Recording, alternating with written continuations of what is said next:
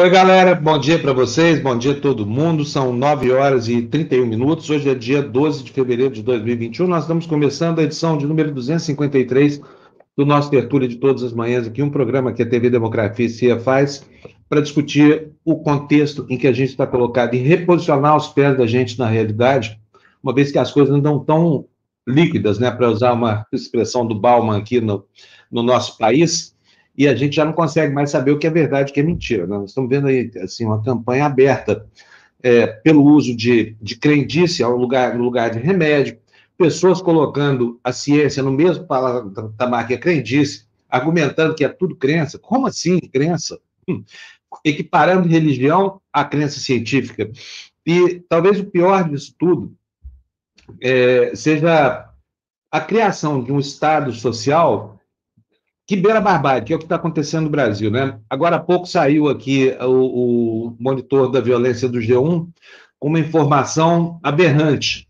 E ela vem para é, justificar a preocupação que todo mundo que é sensato tem com relação à liberação de armas que esse governo pretende, de todas as formas, promover com o intuito de construir a sua milícia pessoal, a sua SS, né, a sua guarda pretoriana, a guarda pretoriana do bolsonarismo. Então, o assunto que nós vamos tratar no programa de hoje é a violência. Hoje a Maria não está aqui comigo, ela está com problema na conexão por causa da chuvarada de ontem, né? Então hoje ficaremos aqui, eu e vocês. E para começar o programa, trago aqui o Bruno Langiani, do Instituto Sol da Paz. Bom dia, Bruno. Muito obrigado por ter atendido aqui ao nosso convite. Estava louco para falar com você já faz alguns dias aí, por causa dessa história, desses decretos é, é, facilitando, zerando é, imposto de importação de armas, essa coisa toda. O lobby das armas está funcionando a uma velocidade inacreditável, né? Aí saiu esse, esse índice do monitor da violência do G1, que diz basicamente que de janeiro a setembro desse ano houve uma alta de 4% no número de homicídios. Agora, repare só, janeiro a setembro do ano passado, um período em que estava todo mundo que podia em casa, não tinha bar, não tinha boteco, não tinha nada, e as mortes violentas crescendo quase 33 mil mortes registradas no Brasil no período da pandemia. Como assim? Por que, que as pessoas estão se matando? Por que, que elas estão morrendo se elas estão em casa paradas? Obviamente que aqui é possível estabelecer um vínculo imediato entre essa venda absurda de armas. No ano passado foram vendidas 91% mais armas do que no ano anterior, e isso começa a aparecer nas estatísticas de violência e criminalidade. Por isso está aqui o Bruno conosco para discutir esses problemas. Bruno, bem-vindo, bom dia para você. Queria que você me começasse me contando se existe alguma vinculação entre esse salto nos homicídios e armas que o Bolsonaro botou na mão da população aí.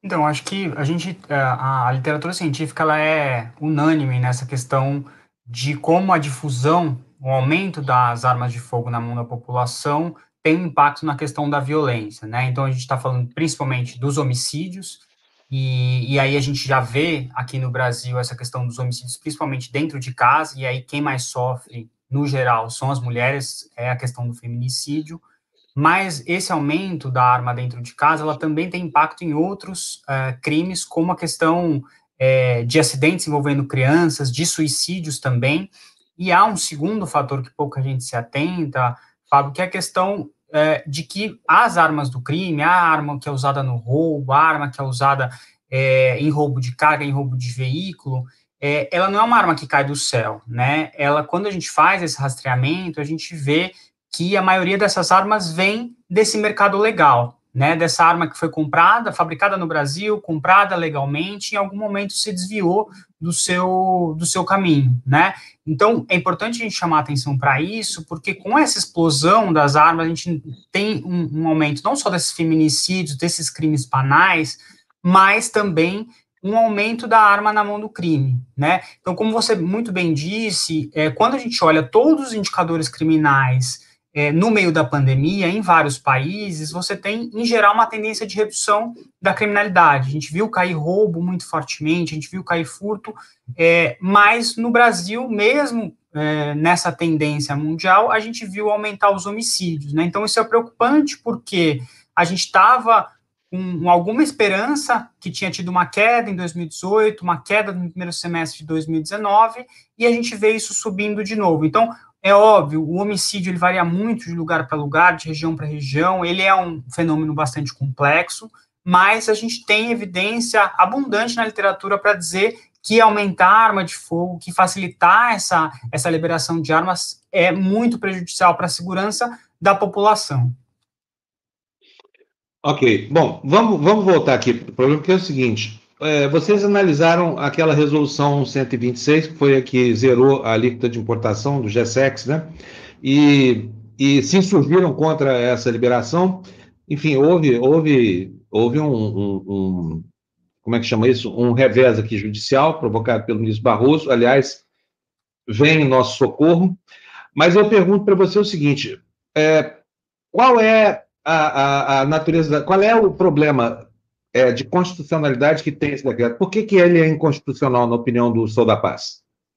Tem duas questões, né? Acho que tem uma questão formal, muito claramente, né? O governo ele não colocou uma motivação para essa é, é para zerar essa alíquota. Então é óbvio que o governo pode fazer sua política tributária como bem entender, mas como todo ato aí do governo, todo ato formal, ele precisa ter uma justificativa, né? Então quando a gente pediu a documentação sobre o processo disso, é, ele começa com uma argumentação torta de que essa redução de alíquota era para beneficiar policiais, o próprio, a própria Receita fez um parecer dizendo que isso seria inconstitucional, né, por é, privilegiar uma parte da população frente à outra, e aí, na véspera do, da reunião, eles tentam mudar a argumentação e dizer que, enfim, isso era beneficiar, beneficiaria toda a população.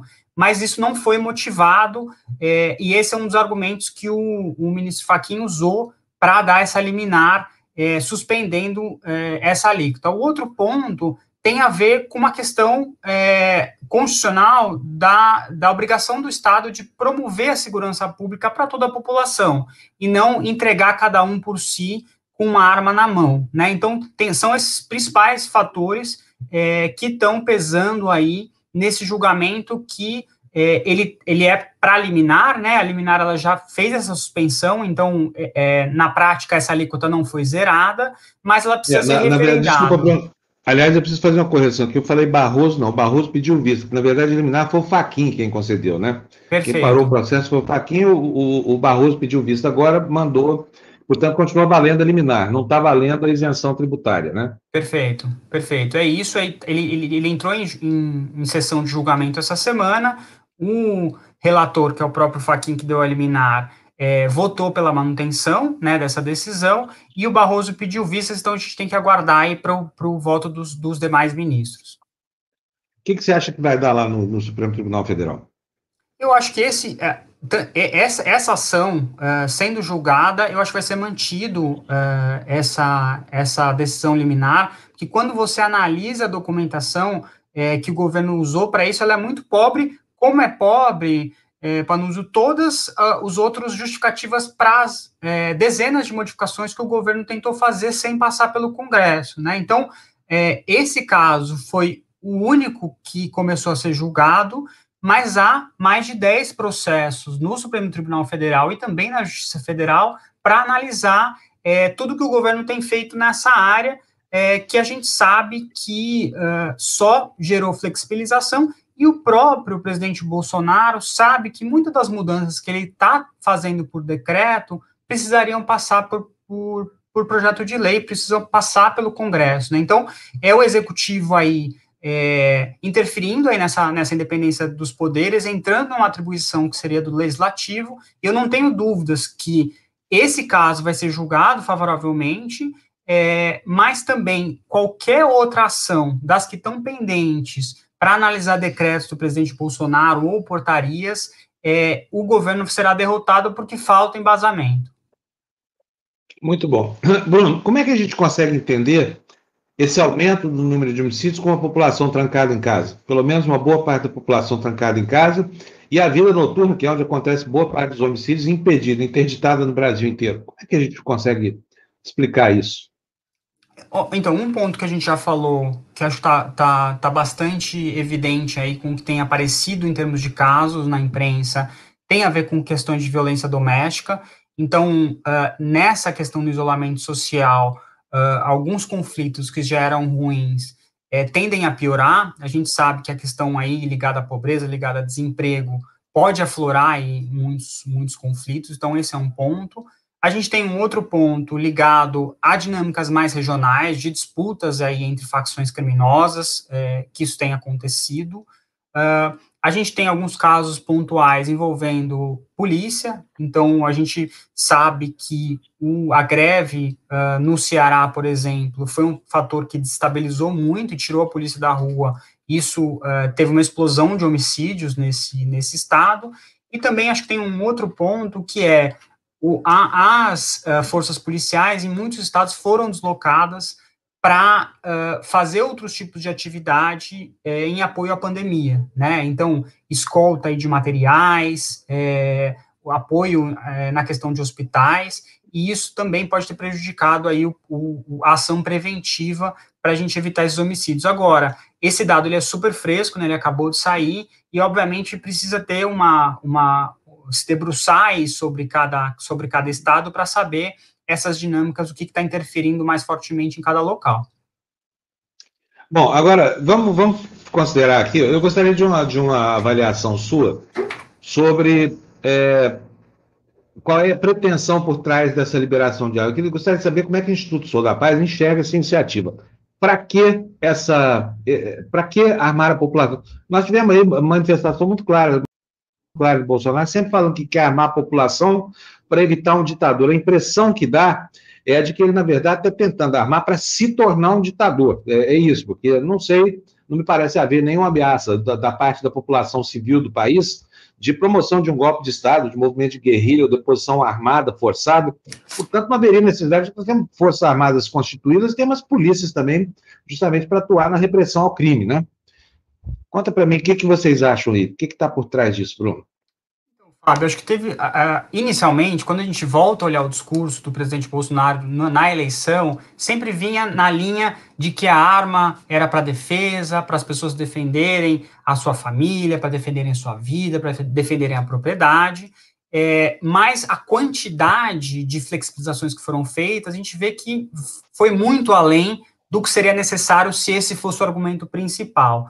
Mas depois da reunião de abril, eu acho que as máscaras caíram, né? Eu acho que ficou muito claro, o presidente disse ali, é, numa reunião que ele achava que era porta, portas fechadas, de que ele queria, de fato, armar a população para que é, ele pudesse usar é, essas pessoas armadas para pressionar adversários políticos, né? E nesse caso, a gente está falando, ele chamou adversários políticos de prefeitos e governadores que estavam tentando fazer o mínimo para evitar mortes na pandemia né? Então, dá para fazer um paralelo muito forte com o que nós vimos nos Estados Unidos, por exemplo, é, de milícias armadas entrando é, em assembleias locais, dessa invasão que aconteceu no Capitólio em janeiro, é, para você ter aí uma pressão dos políticos eleitos é, para proteger determinados governantes, né? Então, é, é, algo muito perigoso, porque a gente, sim, além de já ter é, muito claramente colocado na nossa Constituição que proíbe manifestações armadas, é, se a gente desiste de fazer a democracia no debate de ideias e passa a ser uh, a, questão da, da força, né, de você, pelo seu grupo armado, pressionar outras pessoas, pressionar outros governantes, aí a gente abandona de vez a democracia e caminha para um governo autoritário, né?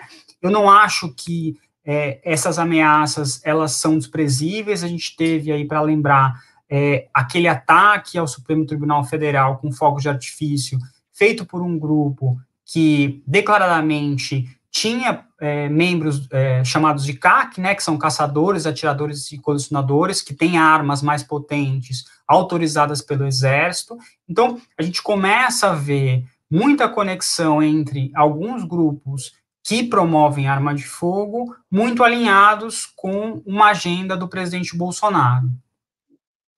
E, e o comportamento das polícias militares, porque Bolsonaro vive acenando para as polícias militares, e, e, até houve ameaça, por exemplo, quando no ano passado o, o diretor da Guarda Nacional vai apoiar um movimento paredista de policiais civis no estado de, de do Ceará, ele está insuflando essa, essas manifestações, e me parece que é uma proximidade muito, muito deletéria entre essa ala da extrema-direita brasileira e a, as polícias militares. Como é que a Instituto da Paz está vendo essa, essa aproximação? toda vez que a gente mistura é, forças armadas, polícias com política partidária, quando essa política mais rasteira entra nos quartéis, é, é um perigo bastante grande, né? É, e eu acho que a gente precisa, como democracia, é, fazer essa discussão sobre os policiais na política, né? Uh, há uma série aí de benefícios e privilégios para que esses policiais consigam sair para se candidatar é, sem fazer as quarentenas que outras carreiras precisam fazer, e a gente teve uma profusão aí de, é, dessas carreiras dentro da política. Mas preocupa também a questão do próprio sistema de inteligência, né, que a gente tem aí, o presidente também dizendo, uh, sobre uma cooptação para fazer um sistema de inteligência próprio, é, que, obviamente, não está preocupado com é, os riscos ao Estado, os riscos à democracia, e passa a ser é, um, um, um, sistema de inteligência totalmente personalista, né? Então, isso é bastante preocupante, eu acho que são vários sinais simultâneos que são preocupantes na política brasileira.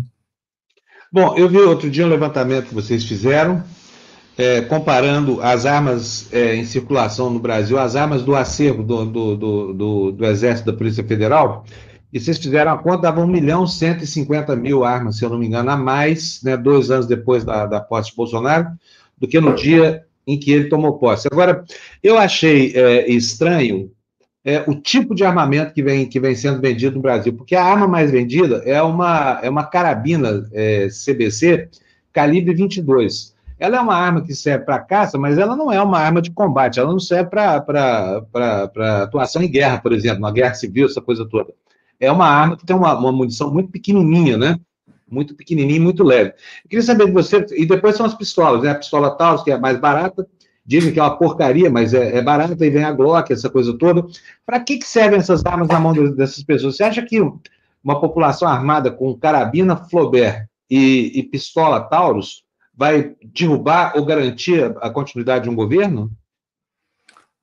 É, acho muito difícil, né, né, com essas com essas armas e, e acho que essa própria é, esse, essa própria discussão, né, que vem muito dos Estados Unidos de milícias armadas, é, ela é muito difícil você fazer, ela está mais baseada numa ficção do que de fato numa possibilidade, né? Agora eu chamo a atenção, Fábio, que assim, por mais que essas sejam as armas mais vendidas, é importante a gente destacar que é, o presidente Bolsonaro aumentou em quatro vezes a potência de armas que podem ser compradas pela população comum, né?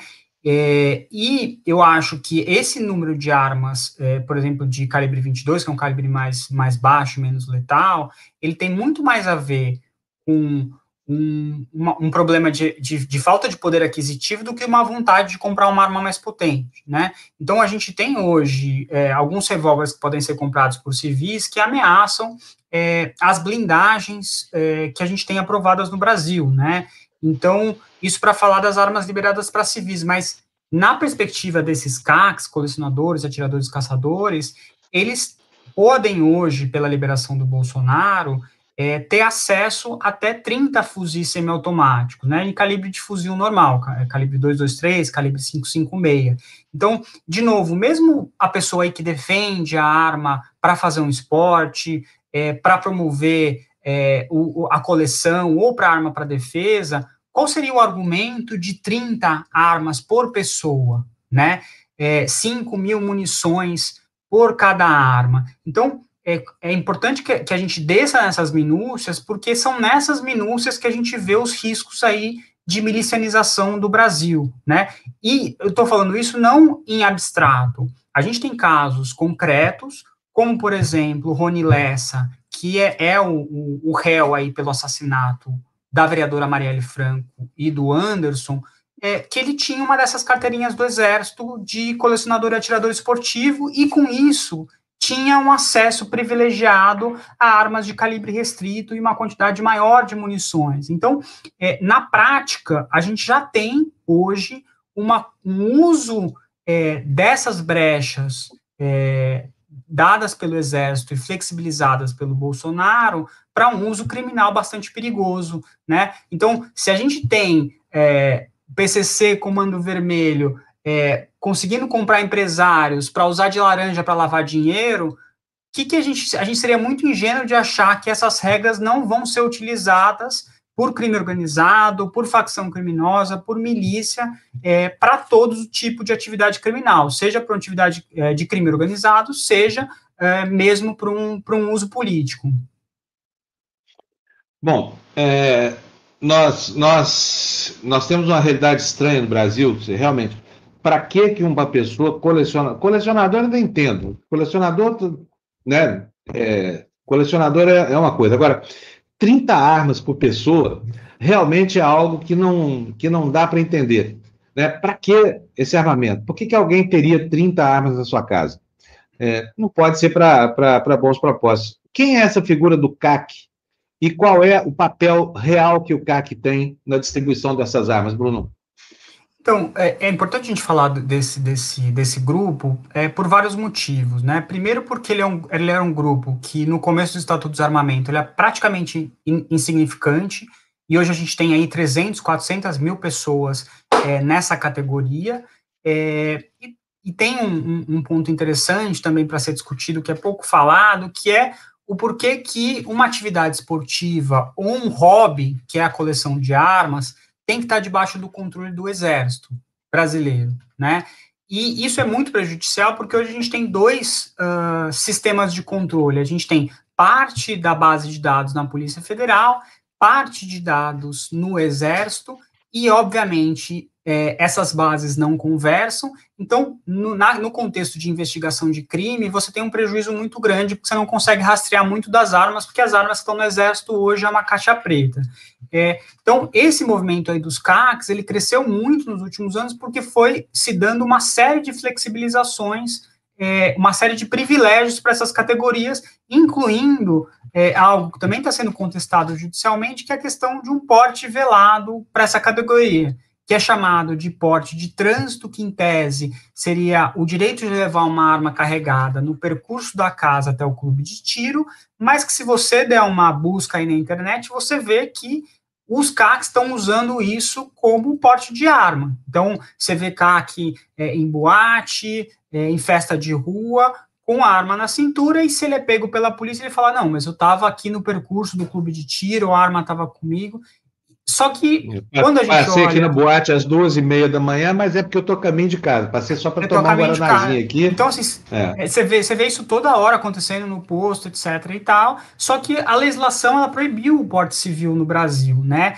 O Estado do Desarmamento, ele não proibiu que as pessoas comprassem arma para ter no seu sítio, para ter na sua casa, para ter na sua empresa, mas o porte de arma ficou restrito aos policiais. Então, você teve uma flexibilização completamente contra a lei, é, que está valendo. Então, isso fez com que muitas pessoas interessadas no porte de arma falassem: não, então eu sou atirador esportivo, eu, eu peço uh, uma licença como caçador, mas no fundo o que eu quero é driblar a lei e conseguir andar armado. Olha, pergunta da Miriam Macias está indo para você na tela. Não vamos esquecer que Sérgio Moro autorizou o não rastreamento. Essa coisa que eu não entendo mesmo, viu, Miriam?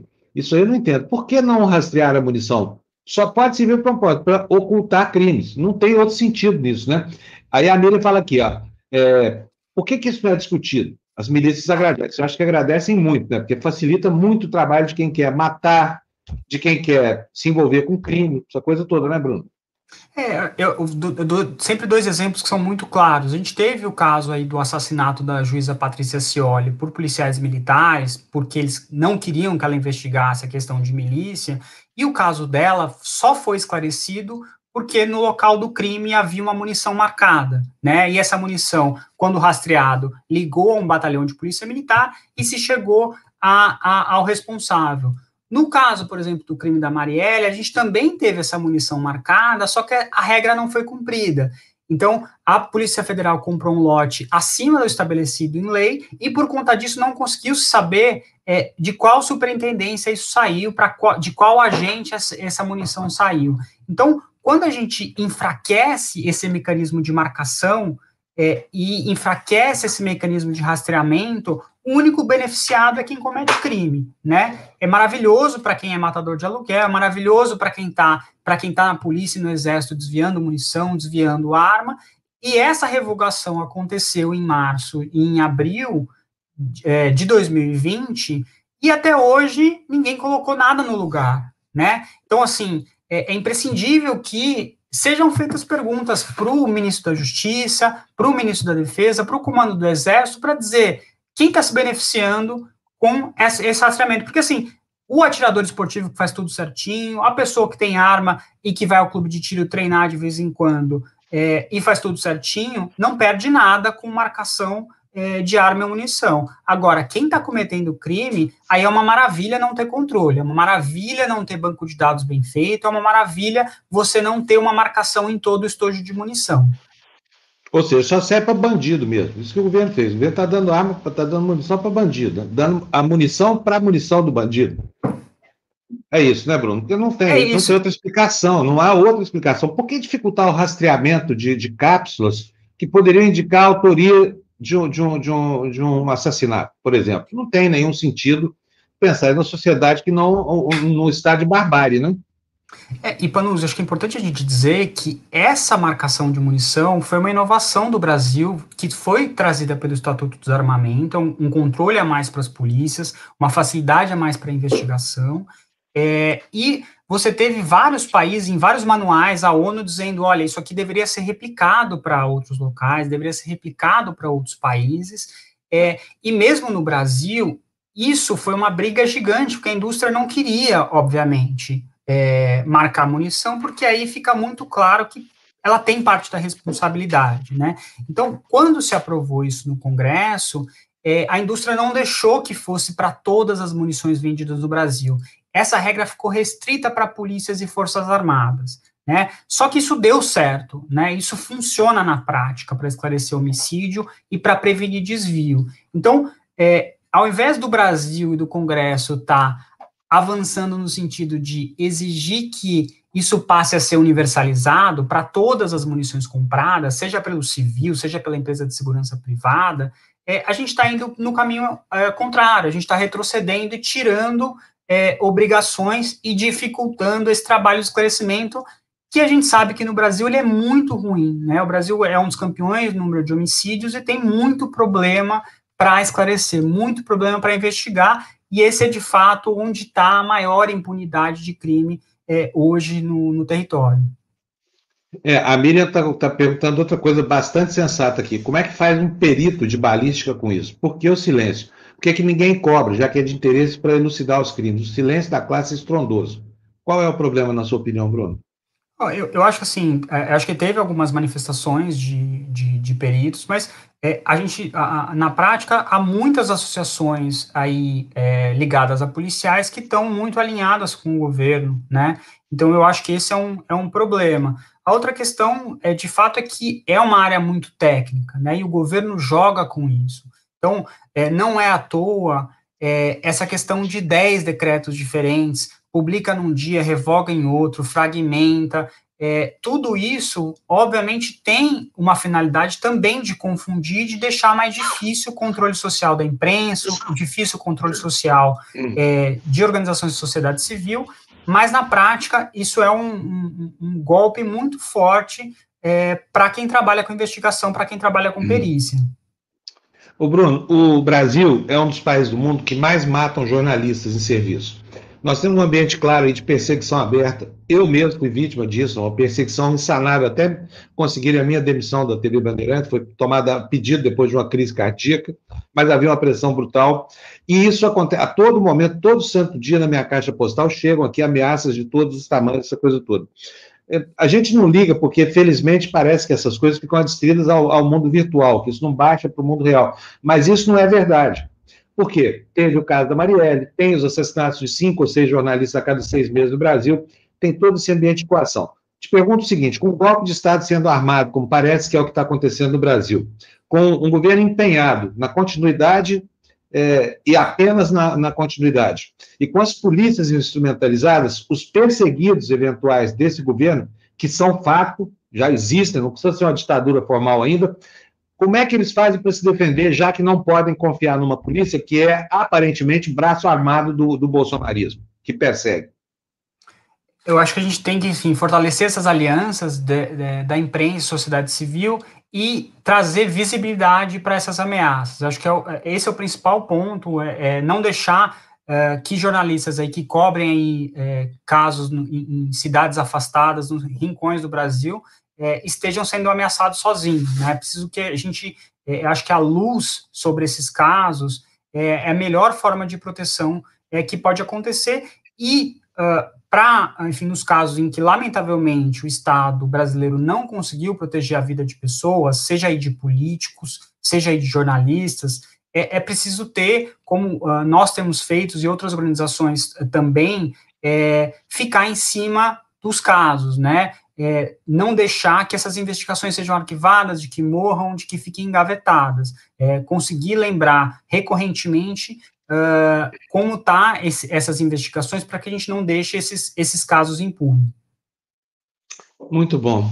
Olha, Bruno, eu quero agradecer a sua presença aqui e quero elogiar o trabalho que vocês fazem, que é um trabalho muito corajoso e que vem mostrando para o Brasil os efeitos dessa política armamentista que está que, que tá aí sujeitando a gente, as instituições, a um estado de pavor, né? Um estado de pavor social, porque uma parte dessas armas aí vem a serviço da política, é óbvio que vem, porque o próprio presidente da República deu a voz de comando para esses malucos aí armados. Então é o seguinte: é, é um mundo é, da pior qualidade, né? Para quem está no alvo dessas ações aí. E o negócio é o seguinte: eu, eu sou ateu, gostaria muito de acreditar em Deus, para pedir a Deus ajuda e proteção aqui, porque me parece que é, é só a sorte mesmo que vai fazer com que a gente passe incólume por essa ameaça representada por esse aumento no, na capacidade ofensiva da extrema-direita brasileira, que é disso que trata, certo? Certo, acho que é isso. Precisamos aí continuar com essa, com essa vigilância. Eu agradeço a oportunidade da gente falar sobre esse tema, que, como eu disse, é muito complexo, e às vezes, por conta dessa complexidade, acaba ficando sem cobertura. É, e da nossa parte também oferecer nossa solidariedade aí, é, pelo Instituto Sou da Paz, a essa essas ameaças graves aí que têm sido feitas é, com, a você na pessoa física, mas a imprensa em geral. É, todo, todo jornalista que, que tem uma posição crítica em relação a esse governo hoje está sob ameaça, né? A gente sempre acha que ameaça é coisa de maluco da internet, mas de vez em quando um maluco desse pega a arma e sai por aí fazendo bobagem, né?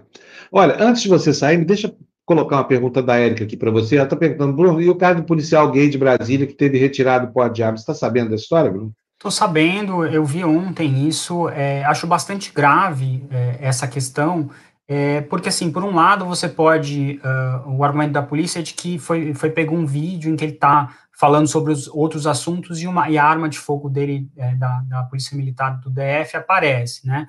Só que na prática, é, quando a gente olha outros casos, mesmo acontecidos só no DF, a gente vê que tem uma série de outros policiais, é, com, envolvidos em violência doméstica, envolvidos em outros tipos de violência, é, onde de, de fato é, o uso dessa arma é, de forma é, ilícita está muito mais bem colocado, que você não vê essa agilidade, essa proatividade da polícia é, em é, tirar a arma da pessoa, né? Então, nós tivemos recentemente um caso é, de um bombeiro militar no DF que assediou uma mulher num terminal de ônibus, um cidadão, vendo a cena, tomou as dores e foi falar com, com, com ele, e ele usou a arma de fogo de propriedade do Distrito Federal para ameaçar essa pessoa, né? Então, obviamente que a gente defende aí que as corregedorias estejam muito atentas, porque arma de fogo não é brinquedo, então é, qualquer uso que não seja feita para a promoção da segurança pública precisa ser coibido, mas nesse caso, de fato, há suspeitas de que é, se trata mais de uma, de uma perseguição a esse policial por conta da, da, da visibilidade da opção, é, da, da, orientação sexual, né, do que, de fato, de uma preocupação com a arma de fogo. É, a, a amiga Nakamura está dizendo aqui, ó, estamos vendo com medo, esse governo mata psicologicamente. É verdade, porque está destruindo assim, as defesas, as nossas expectativas que a gente está construindo uma sociedade que é inclusiva, justa, que oferece proteção para o cidadão, porque, afinal de contas, a, a, função inicial, primeira do Estado, é justamente prover segurança. Daí o monopólio do uso legítimo da violência pelos policiais militares, né? Infelizmente, as coisas no Brasil andam de marcha ré e estamos voltando mesmo para esse quadro de barbárie aí.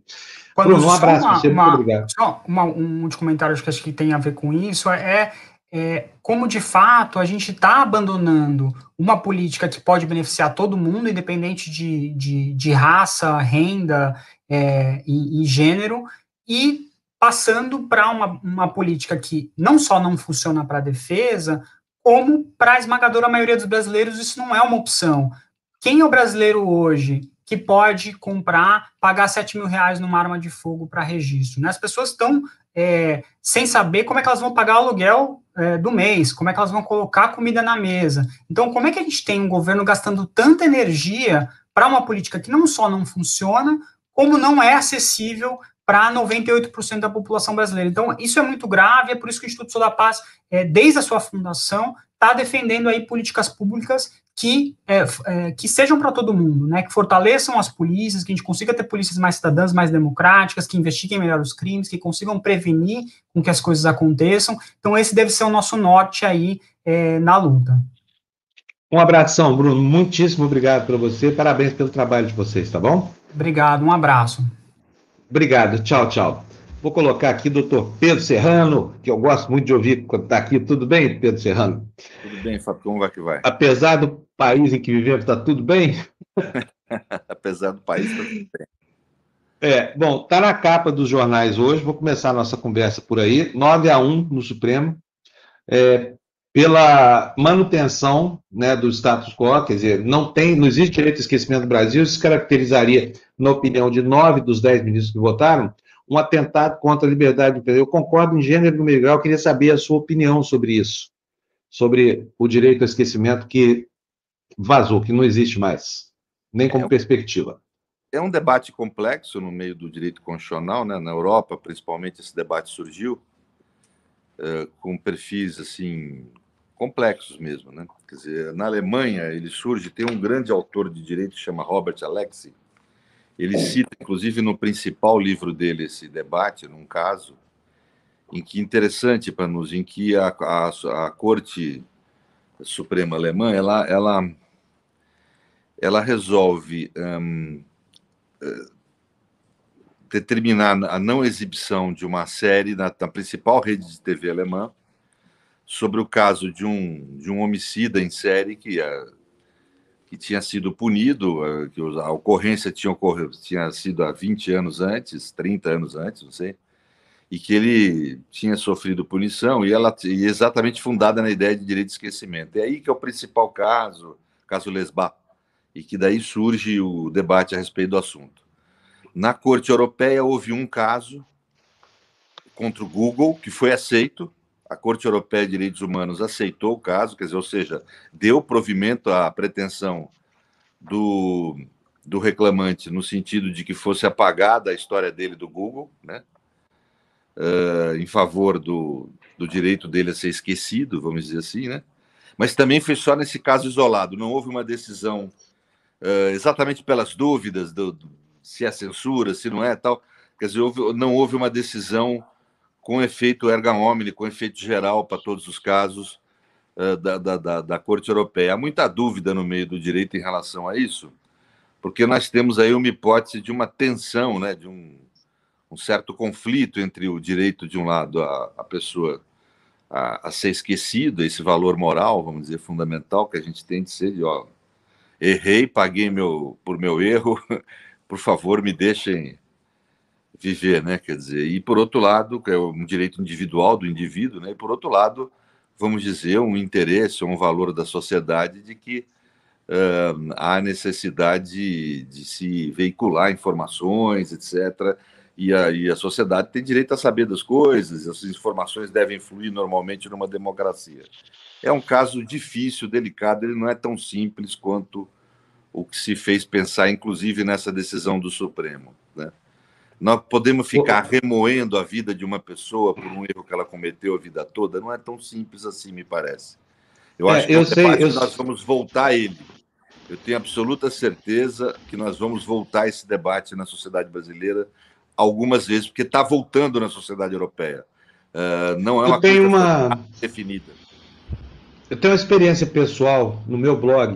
Meu blog começou em 2009, eu comecei a escrever artigos, fazia reportagens investigativas que eu não podia publicar nas televisões, trabalhar por motivos óbvios. Então, abri o blog, essa coisa toda. E um dos primeiros assuntos que eu investiguei foi uma quadrilha de brasileiros que agia na República Dominicana levando, supostamente, era um golpe de estelionato, claro, montava uma empresa lá que prometia levar a gente para os Estados Unidos com trabalho garantido, no fim das contas era só uma arapuca, nunca levou ninguém, e aí os, os, os bandidos, é, uma, da, uma das pessoas era é uma, era uma menina muito nova, não vou dizer o nome dela aqui, porque o caso é velho, se ela tivesse sido presa condenada, já teria puxado a cadeia que merecia e sido liberada para seguir com a sua vida. Mas, enfim, eu registrei isso. Meu blog é a família dela. É, a menina estava na dispersão vermelha da Interpol, era procurada no mundo inteiro. É, publiquei isso, a menina foi localizada, evidentemente, no Brasil, me processou duas vezes, civil e criminalmente, eu ganhei as duas, em todas as instâncias, e fiz a matéria. Aí a família dela passou primeiro a me pressionar, ameaçar essa coisa toda. Trata de uma família de bandidos, pelo menos do lado do marido dela. Mas eu comecei a pensar se ela não tinha mesmo direito de ser, porque ela é muito nova, tinha 19 anos de idade, isso já aconteceu faz 11 ou 12 anos, 2009, né? E, e, toda vez que alguém digita o nome dela no Google, aparece essa matéria da vinculação dela com essa quadrilha. Eu não sei, espero que ela tenha saído da, dessa vida criminosa, que o marido dela tenha, foi preso, inclusive, na operação do GAECO, que ele tenha, enfim, se corrigido essa coisa toda. Mas não me sinto à vontade para tirar essa referência do meu blog, porque isso é um fato que aconteceu e está lá, né? Só que também compreendo a razão dela de se indignar ao rever sempre essa história que funciona como uma espécie de pena moral, né? Afinal de contas, quem um dia foi envolvido com a quadrilha, essa coisa toda, e, e esse registro está muito presente, ela fica pagando a vida inteira pelo crime. Então, eu acho que a discussão é uma discussão mais complexa, mas é muito difícil a gente pensar que a nossa sociedade vai punir um jornalista porque fez menção a um crime do passado no momento do presente, que isso seria caracterizado como uma injúria ou, ou coisa parecida, porque é referência a um fato concreto. Tá, né? A ideia que se põe na Europa, e não, de forma mais civilizada, não é punição de ninguém, mas é você suspender o registro da matéria, né? Porque hoje em dia nós temos essas formas de comunicação, isso tudo é novo, né? Não, são essas novas tecnologias você tem o Google, essas formas de comunicação, em que você acessa o registro. Isso não se punha na forma antiga, né, do, do, do jornal antigo, Fábio, porque no jornal antigo você você uh, uh, saía tinha aquela brincadeira, não sei se você lembra disso, que o, o jornal de hoje serve para embrulhar o peixe de amanhã, né? Quer dizer, é exatamente. Mas é o, o jornal impresso não tinha isso, porque você saía aquela notícia e pronto, as pessoas naturalmente esqueciam daquilo, né? Agora, é. hoje em dia, com o Google, com essas ferramentas de busca, e você ficar com aquilo na internet, você busca aquela matéria. A gente não sabe ainda, porque é muito recente, isso faz 10 anos que isso existe, 15. Como é que vai ser daqui a 50? É. E naquele tempo, do, no tempo que a informação ficava dentro do jornal, você tinha que ir lá para o arquivo do jornal, pesquisar é, folha por folha, né? É, não, não era pública. Então, não, o esquecimento acontecia naturalmente por uma naturalmente. impossibilidade de compulsar os arquivos, né? E hoje não, você bota o nome da pessoa lá, vem a ficha dela completa. E aí é o seguinte, eu pergunto aqui, quem é que contrataria, no, no caso dessa menina, e eu estou colocando essa questão assim, que eu quero problematizar o assunto, sabe? Mas, enfim, essa, essa moça mesmo, tão jovem, se envolveu aí no, no, no crime, provavelmente custou caro para ela essa coisa, não sei o que aconteceu, nem quero saber, não me interessa, porque cada um com, com, seu, com seus desígnios. Mas quem é que contrataria uma pessoa cujo nome, toda vez que é pesquisado na internet, traz uma história tão feia dessa, né? Embora tão antiga. A gente não olha a data dos artigos que lê, né? A maioria das pessoas recebe a informação e chuta para frente, né? Não observa a data, essa coisa toda. E quem observa a data não não não não coloca assim a, a punição pro rata, né? Que deveria ter sido aplicada lá para trás e que é eternizada no tempo. Então eu acho que o problema realmente é mais é mais complexo do que parece. Mas a, a, missão de ontem era resguardar a liberdade de expressão, né? E nisso aí o, o Supremo, enfim, tomou uma posição bastante sólida, né, Pedro? É, sim, acho que foi corretíssima a decisão, não vou aqui nem negar isso, mas eu acho que nós temos que, no futuro, retornar ao debate em outro, outros termos. Que Como é que seria o mundo ideal, Pedro? Não, o mundo do dever ser. Né? Não, eu acho que nós temos é. que retornar ao debate. Esses arquivos públicos uh, uh, uh, eu, eu, não sou técnico em informática, eu não, nem, nem conheço nada desse negócio de computação, não sabia qual nome dá, mas esses arquivos públicos virtuais, nós temos que debater as informações que eles contêm. Os limites morais, vamos dizer assim, que se traduzem depois em normas jurídicas, têm que ser traduzidos em normas jurídicas, mas os limites morais e de justiça que devem limitar o, o nível de informações que eles devem conter. Sabe, o nível de informações em relação à intimidade, o nível de informações em relação à, à vida pregressa, o nível de invasão da vida das pessoas. Eu acho que essa há um fenômeno de comunicação hoje em dia que é uma invasão intensa da intimidade das pessoas que a gente tem que conter, tem um limite isso. Né? E, e, e, isso implica nesse direito ao esquecimento em relação aos erros que nós cometemos. Você não pode permanecer como uma punição eterna sobre a vida da pessoa.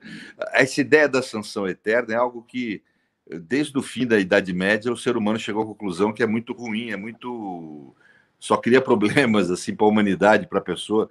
Ninguém merece uma punição eterna por nada, né? Quer dizer, é, a, conclusão que se chegou é assim: pune o cara com morte, se for o caso. Alguns estados, alguns países do mundo têm essa solução. É melhor punir com morte do que você deixar o cara vivo sofrendo a vida inteira, entendeu? E, e, e esse tipo de sanção moral de você ser alguém marcado pela tua comunidade de forma eterna é muito pesado. A gente tem que tomar cuidado com isso. É. E acho que o jornalismo. Eu estou muito hum. preocupado com o jornalismo, sabe, Fábio? Porque uh, uma das coisas que a Lava Jato trouxe de negativo, ela trouxe algumas de positivo e negativo, mas uma das coisas que ela trouxe de negativo na tua profissão, ao meu ver, é formar uma geração aí de, jovens jornalistas que confundem investigação com acesso, né? É, e não perfeito. conseguem entender o mal que eles podem ocasionar uma pessoa por investigar mal um caso. Né? Quer dizer, é, exatamente. a responsabilidade que eles têm, né? Quer dizer, eu vejo, eu tenho acompanhado esses jovens, né? Pela minha profissão, a gente tem que ter contato com esse jornalismo chamado de investigação. E eles não investigam, travam, disputam entre eles quem é que tem uh, melhor relação com a autoridade que investigam, acabam para poder ter essa relação servindo como caixa de ressonância da polícia e do Ministério Público, vira um bate-pau, como a gente falava na época da ditadura, que eram aquelas aqueles civis que queriam dar uma de polícia e ficavam puxando o saco dos policiais, né? E, e, com isso vão repercutindo versões acusatórias e eles não têm ideia do que é polícia. A polícia muitas vezes é paranoica, é, enxerga versões de, de, de de banditismo, de conduta criminosa, onde efetivamente não existe. Isso é muito comum, muito mais comum do que as pessoas imaginam. Né? E eles repercutem isso, estragam a vida de pessoas, de, destroem a vida de pessoas com uma facilidade, sem nenhum tipo de problema de consciência, e ainda se reivindicam como sou um jornalista investigativo. Quer dizer, ou seja. É é, uma... é, aquele jornalista que de investigação só entende comer na mão da fonte. É, é, é uma relação desabridamente favorável à fonte. Isso. Porque a relação fonte-jornalista é uma relação muito delicada. Ela é uma relação que prevê um proveito para cada parte. E muitas vezes esse acordo que se faz para obtenção da informação é um acordo contra a informação. Ou muitas vezes contra o estado moral, essa coisa toda.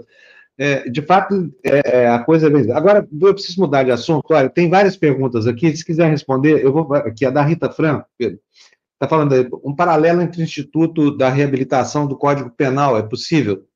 Tem outra aqui, ó. Uh, mas e quando a pessoa se expõe de livre e, e, e, espontânea vontade e depois se arrepende porque é cometido um, um crime qualquer? Ela tem direito de ser esquecida? E quando a pessoa cumpre a pena, mesmo tendo cometido, confessado um crime, ela, o crime tem que ser lembrado o tempo todo, como se tivesse acontecido agora. Alguém me fala aqui, olha, Panúncio, a matéria sobre essa menina, que se chama Daisy, não vou dar o sobrenome dela, porque eu não quero que vocês fiquem lá escarafunchando a vida dela. Mas se quiserem no meu blog, vocês vão achar lá. Panúncio, a matéria não tem hoje o interesse que já teve. Edita a matéria e exclui por um ato de grandeza. Foi exatamente isso que eu pensei, viu?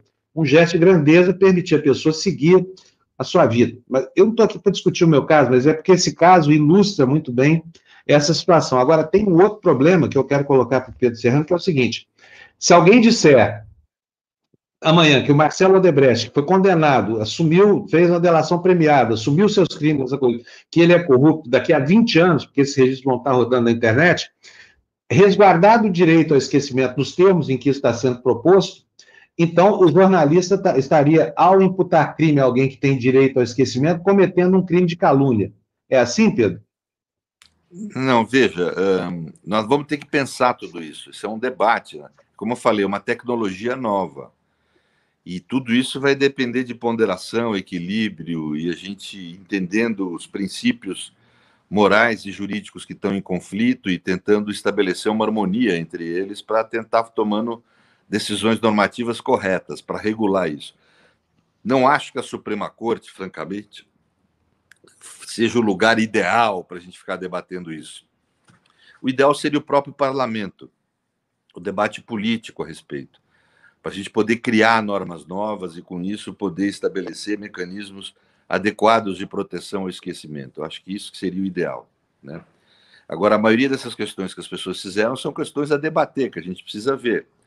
Por exemplo, você falou do Marcelo Odebrecht. O Marcelo Odebrecht ah, ele traz uma questão importante. Alguns desses crimes ou desses ilícitos, eles entraram para a história.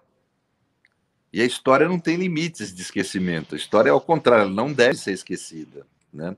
Por exemplo, a Operação é. Lava Jato. A Operação Lava Jato interferiu na democracia brasileira, na história brasileira. Daqui a 100 anos ela vai ser lembrada.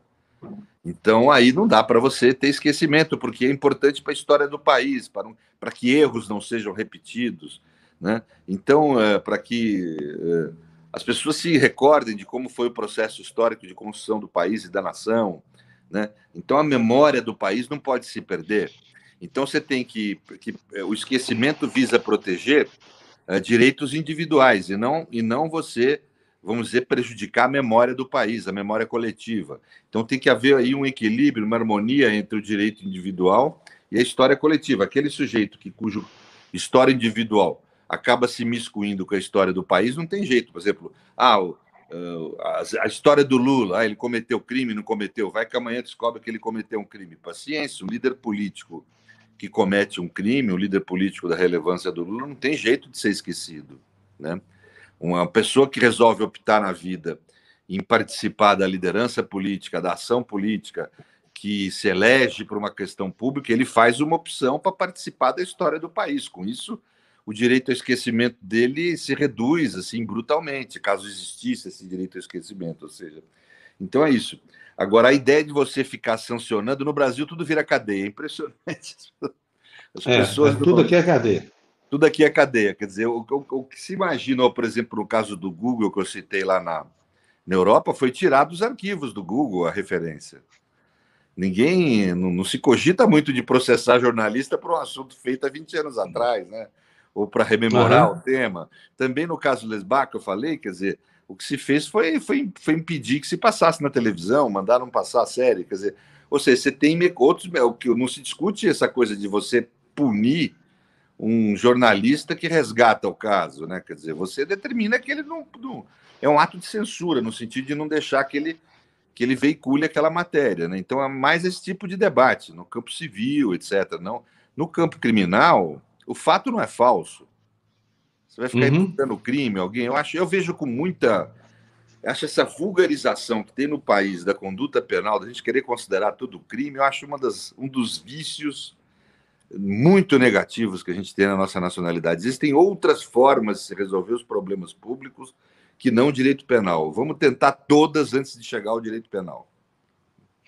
Bom, mudando de assunto, Operação Lava Jato. Né? Essa semana foi uma semana estarrecedora, faz uma semana já que a gente está pasmo aqui diante das conversas pornográficas que foram registradas entre procuradores e o ministro Moro. Na minha opinião aqui, que não entendo nada de direito, tanto a opinião de um leigo aqui, é, é o, o, que acontece é que o, o, o, Enfim, isso revela as entranhas da justiça. E cheira muito mal ver a maneira como o processo do Lula, e eu não estou citando o Lula porque eu sou fã do Lula, não, estou citando o Lula que é um cidadão qualquer, diante do aparato estatal que foi constituído para fazer justiça, né? Então, olha, o, o, Lula poderia ser o Joseph K. Eu tenho falado aqui o, o, o personagem do Kafka no, no, livro Processo. Poderia ter sido. Se fosse um cidadão qualquer e não fosse o Lula, até seria mais fácil levar um processo da maneira conturbada e, e enfim, e vergonhosa, vexaminosa como foi levado o, o processo do Lula.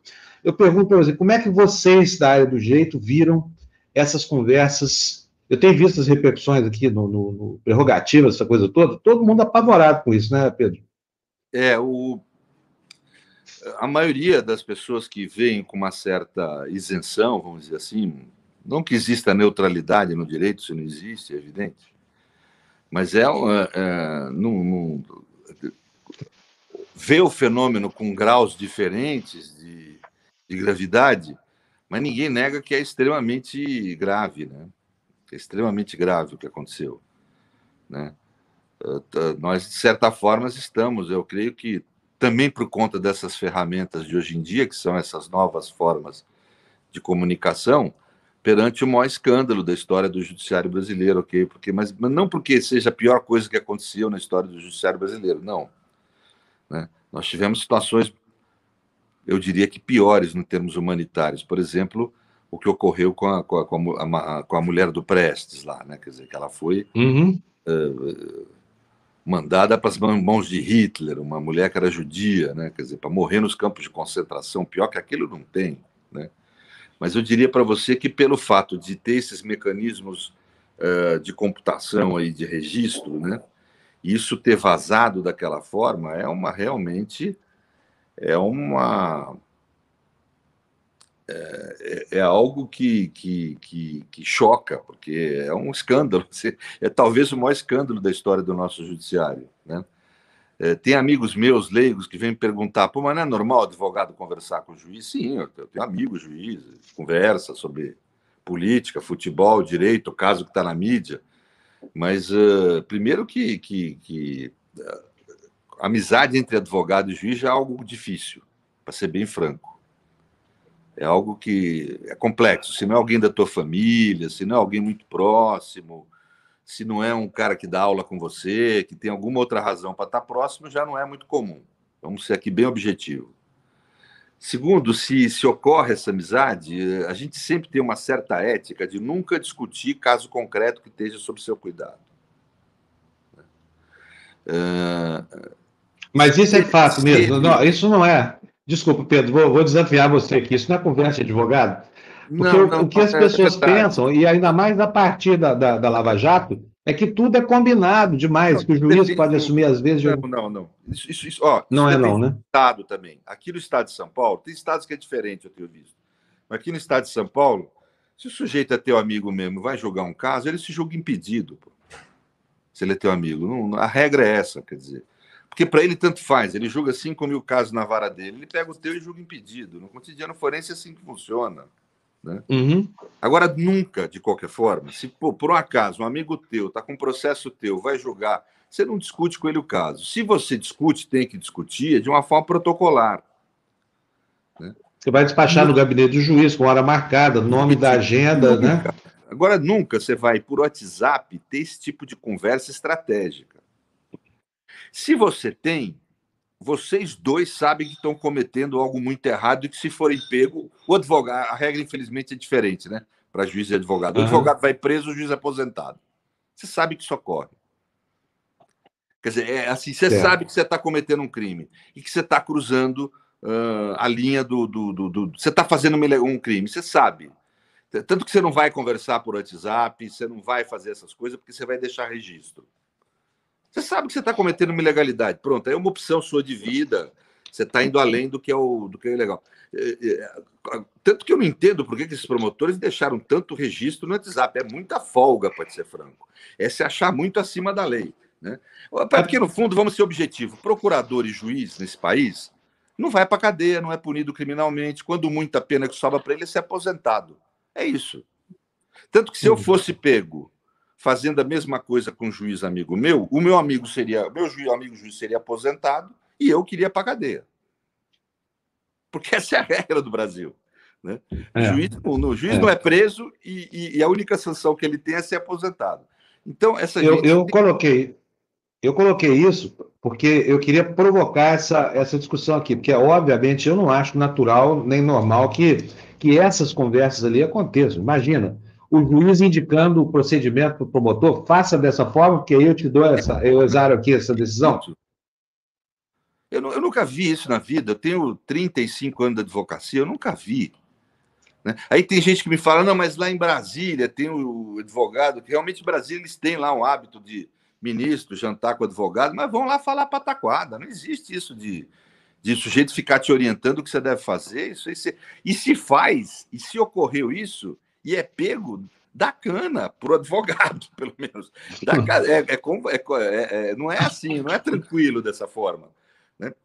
Eu nunca tive, não tenho, pode pegar meu WhatsApp, eu ofereço para qualquer um de público, desde que mantenha certas coisas da minha vida individual. Ó, oh, oh, é o perigo, hein? É o perigo. Mas pode olhar uh, que não vai ver nenhum tipo de conversa com o juiz. Não existe isso, ué. Aqui em São Paulo. E, e o juiz que é sério, o juiz que não é o Moro, não tolera isso, ele se dá o respeito. né? Como que... assim? Que, que esse advogado está me dando ordem aqui? Que história é essa? Olha, né? quem é advogado aqui está me vendo sabe a dificuldade que é no tribunal para você despachar uma petição, para você despachar um memorial. É o contrário. O que a gente briga é para ser recebido, que é um direito nosso. É um direito do, do, do, advogado ser recebido. Nós estamos recebendo, nós representamos o cidadão, nós temos o direito de sermos recebidos. Né? E esse tipo de situação, inclusive, acaba virando. Não, não, não, teve advogado que participou dessa conversa, foi entre procurador e juiz, e sobra para nós. Né? Eu tenho certeza que amanhã vai ter desembargador com mais desculpa para não nos receber. Né? E nós precisamos ser recebidos, porque nós temos direito a ser ouvido pelo juiz. Sem ser ouvido pelo juiz, como ser humano ali, olhando no olho, a defesa não se realiza. Vira, um, um, vira o que virou, o que eles queriam que virasse na Lava Jato, uma mera maquiagem. Porque, é. Veja, enquanto o Estado tem, as pessoas têm que entender isso. O Estado, de um lado, tem força, violência, entra na tua casa, uh, faz busca e apreensão. Na sua conta corrente. Te prende sem defesa, prende preventivamente, te leva para cadeia. Né? Agora, a, a, defesa tem o quê? Saliva do advogado, não tem mais nada. Né? Então, precisa, o juiz precisa nos receber para ouvir, é uma dificuldade. A imensa maioria dos embargadores juízes ao menos aqui em São Paulo, não nos recebe. Isso é uma violência é, e, e olha, cidadão. Para quem não entende nada de direito, o processo é a hora em que o réu vai falar, né? É claro. Não é para a acusação falar, a hora da acusação é antes disso. Coleta as provas, coisa, tudo, depois mostra tudo, aí começa o processo em que o réu vai falar. É para o réu falar. Quando você tem um processo em que o réu não pode compulsar provas que estão sendo coletadas contra ele, isso é uma anomalia aberrante do devido processo legal, né? Claro, e assim, agora que existe corrupção no judiciário, existe. Tem advogado que faz corrupção? Tem, são anomalias. Né? Agora, essas anomalias, quando são capturadas, são punidas. Né? Uh... É. Agora, o que que nós, o que que o Supremo vai fazer? Porque eles têm um pepino gigantesco na mão agora, né? Que é o processo do Lula. E o processo do Lula está politizado e sendo discutido por um tribunal que pensa politicamente também, que não pensa só juridicamente. Eu gostaria de saber se você pode me dizer qual é a sua expectativa com relação a essas sentenças, algumas delas, a do sítio, por exemplo, foi exarada por uma juíza que atuou como juiz de julgamento, como se o Moro tivesse sido juiz de instrução ou promotor ali naquela, naquela ação, e depois chega a Gabriela Hart lá, que é aquela juíza do Ctrl-C, Ctrl-V, e exara a sentença. Portanto, o ato final, quer dizer, a, a, o algoz do, do, Lula foi a Gabriela Hart, embora a instrução toda do processo tenha ocorrido sobre o Moro. E agora? Um processo podre, venenoso, pode produzir uma sentença válida? Olha, bem, primeiro vamos discutir o caso do Lula, depois o que, que eu acho que deveria ser em relação à Lava Jato, depois o que eu acho que vai acontecer. Vamos dizer, são três etapas da resposta. Em, em relação ao caso do Lula, deveria ser anulado, não, não sei o que vai acontecer, mas o que deveria ser, né, o que deve ser, é que deveria ser anulado todos os casos em que Moro atuou e os procuradores atuaram. Ninguém está falando nisso é, procurador exerce uma função pública, não é uma função privada de acusação. As pessoas esquecem isso. Ele não é um advogado de acusação. Procurador de promotor de procurador da República, promotor de justiça, não exerce função privada de acusação. Exerce uma função pública, né, de defesa de certos interesses sociais e de aplicação da lei, de ser um defensor da lei. Né? Portanto, Uh, nós temos que entender que, que o procurador tem que agir de forma técnica, não de forma política ideológica. E o que se observa naquelas conversas de, de é o WhatsApp, não é WhatsApp, é um outro nome que se tem aquele Telegram, Telegram, Telegram, é que eles agiram de forma absolutamente político-partidária, antipetista. Só o fato de ser antipetista e de atuar dessa forma já denuncia uma postura político-partidária, porque você não pode nem ser a favor de um partido, nem anti um partido. Isso é política partidária.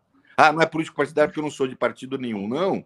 Quando você é contra um determinado partido, é uma postura partidária também, ideológica. Claro. Não é permitido agir a um agente da justiça. Né? Quer dizer, então Lula tem direito a ser acusado por procuradores técnicos e não por procurar por agentes políticos ideológicos como foi, e tem direito a ser julgado por um julga, por um juiz uh, imparcial. Ele tem direito, em suma, a um julgamento justo, artigo 10 da, da Declaração Universal dos Direitos, do, do, dos Direitos Humanos. Tem direito a ser tratado como um ser humano, é só isso que ele está reivindicando. Então, nesse sentido, ele tem eh, direito a que sejam anulados o caso agora que está em questão, que é o caso do triplex, e depois os outros casos em que os procuradores de Moro participaram. O, o fato do Moro não ter sido o juiz que deu a sentença, mas ele participou da instrução, é nulo do mesmo jeito. O processo judicial é o que a gente chama de um iter de atos, onde a validade do ato interior, anterior condiciona a validade do ato posterior, ou seja, a sentença só é válida se forem válidos as audiências, os atos anteriores. Como o Moro participou da chamada instrução, ou seja, dos atos anteriores à sentença, a sentença só é válida se forem válidos os atos anteriores. Como o Moro participou dos atos anteriores, eles não são válidos. Então a sentença da Hartz não é válida também. E isso é óbvio, isso é uma coisa óbvia no direito. Então eu não vejo como eles quererem manter válido o caso do sítio também, para ser objetivo. Então, a tendência no caso de Lula, se for cumprido minimamente, minimamente, as regras do direito, é você anular os casos dele. Né? E eu acho que mais, viu, o impacto na operação dessas. Porque o que a gente tem que entender? A forma de obtenção dessas mensagens pode ter sido ilícita. Eu não sei, eu não conheço o caso e, e tem várias hipóteses que eu posso imaginar que tornariam lícita a forma de obtenção. A gente pode discutir isso se você quiser, Panuzzi. Mas, uh, vamos dizer, em princípio, me parece que a forma de obtenção foi ilícita. Então, ela não, essas, essas provas não podem ser utilizadas para condenar alguém. Né? Você está falando de quais provas? Da, da, das delações premiadas ou das provas do, do hackeamento das mensagens? Não, do hackeamento. Das delações... Ah, do hackeamento. Pelo hackeamento. Elas não podem ser utilizadas porque elas foram obtidas por hackeamento, que é um mecanismo ilícito de se obter informações, é um mecanismo contra a lei, né? Então, uhum. porque vulnera a intimidade. Então, esse, esse tipo de prova não pode ser usado, diz a Constituição, para condenar alguém, para punir alguém, mas pode ser usado em favor de réus. Para defesa. É, é, claro, o exemplo é claro. Por exemplo, eu estou aqui papeando com o Panúzio, no, por telefone, alguém nos intercepta. Né? E uma quarta pessoa está sendo acusada de ter matado o Panunzio. Aí esse, a esse, prova de essa, que eu estou vivo é a ligação. É essa é, ligação. A prova que ele está vivo é essa ligação interceptada. Não vai poder ser usada em favor do réu que está sendo acusado de ter matado ele. Deixa o sujeito para cadeia por um, por um réu vivo, por uma desculpe, por uma vítima viva? Claro que não, né? Então, em favor do réu, é, esse tipo de prova pode ser utilizado. Isso pensa a imensa maior parte, mas sim, toda praticamente doutrina nacional e internacional. Isso não é nada novo no direito. Né? Então, você poder utilizar em favor do Lula esse tipo, e dos outros réus da Lava Jato, e aí que é importante, Panudo, dos outros investigados e réus, é algo, me parece, pacífico. Então, isso, para mim, na Lava Jato, isso, é, se fosse para cumprir a ordem jurídica, é uma revolução. Agora, na prática, o que a gente vê na história, e esquece o direito, eu parei de falar de direito aqui, vou falar de política e história. Os grandes casos de injustiça, eles não são fáceis de resolver, mesmo sendo casos claramente injustos. Um caso que é uh, clássico de injustiça na história política do mundo é o caso Dreyfus, você deve conhecer. Né? Uhum. É um caso que ficou clássico, é um, era um oficial, só para as pessoas lembrarem, um oficial alemão, perdão, um oficial francês, que foi acusado de espionagem, houve mesmo espionagem naquela ocasião no exército francês, e Dreyfus foi acusado em suma porque era judeu. Havia na época um antissemitismo grande na França, na Europa inteira, e, e, ele foi acusado fundamentalmente por isso, né? Quer dizer, quem é culpado aqui? Ah, é o judeu, é ele ali. Né? Então acusaram ele e, e e ele se dança, vai, é condenado criminalmente, perde patente, a vida dele é destruída.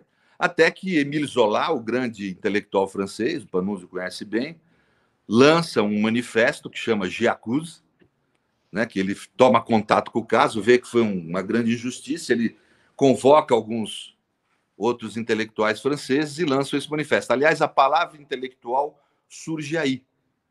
Uhum. Ela é passada a designar o, o acadêmico ou o profissional liberal, o jornalista que vai a público para discutir política, não por razões de disputa de poder, mas por razões de justiça. Né? E aí que surge a palavra intelectual para designar. E aí começa o movimento na sociedade francesa uh, para exigir, uh, uh, vamos dizer, o direito de Dreyfus a ser julgado com imparcialidade, né? e acusando que foi um caso injusto. Né? Mas vejam, para realmente recuperar a situação do Dreyfus, demorou 40 anos. Por quê? Porque esses casos eles envolvem a sociedade. Veja esse caso da Lava Jato. A rigor, teria que rever toda a Lava Jato, ou quase toda ela, não toda, né? porque tem muita gente ali que é culpada muito nitidamente. Mas uma boa parte da Lava Jato teria que rever, né? com, essa, com, esses, com essa forma de proceder, vamos dizer, da, da, da juíza e do, e do procurador.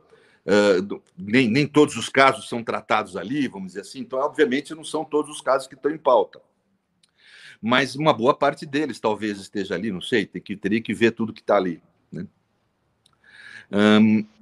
Mas veja que envolveu muita gente da sociedade. Eu estava falando com você, os jornalistas, né? Teve jornalista que envolveu a vida nessas denúncias, né? Quer dizer, que em vez de praticar investigação, praticou jornalismo de acesso. É, jornalismo de acesso. Como disse outro dia, muito bem a, a, a Cristina Serra na Folha de São Paulo, jornalismo de acesso é a palavra. Então, é. e aí, eh, aliás, foi ali que eu conheci, os, não conheci a expressão, conheci no artigo dela, né? E aí, o, então, aí você pega, uh, por exemplo, eu não quero aqui citar nomes, mas tem sites ultra famosos e acessados que foram criados nessa época. Tem veículos de, de comunicação que foram criados por terem veiculado. Uh, tem grandes veículos de comunicação tradicionais imensos no Brasil que apoiaram a Lava Jato irrestritamente. E agora estão imensamente constrangidos, vamos dizer assim, e não querem divulgar, nem divulga a Globo, não divulga nada de conteúdo. A, a, Globo, a Globo voltou a fazer aquele, aquela excrescência dos anos 80 e 90, manipular de maneira desabrida. Aliás, ela trata de maneira. E, e aqui é muito difícil falar isso, porque aqui eu não estou defendendo Lula de jeito nenhum. Eu fui um crítico do Lula, acho que o Lula se, se aproximou demais dessas oligarquias, ele realmente permitiu que, que, que esses oligarcas abusassem da, da enfim, dos contratos com a, com a União. Agora, não dá para dizer que o Lula é culpado sem que ele tenha sido julgado de maneira correta e idônea, por um juiz que não seja um ladrão, como foi um juiz ladrão, claro. como foi o Moro. Como é, que vai, como é que vai condenar uma pessoa com base em juiz? É, é o caso do direito. Um juiz antissemita julgando um judeu. Como é que, como é que faz justiça com isso? O sentimento de justiça claro. se perde né, no meio do caminho. E aí é, fica para nós a sensação.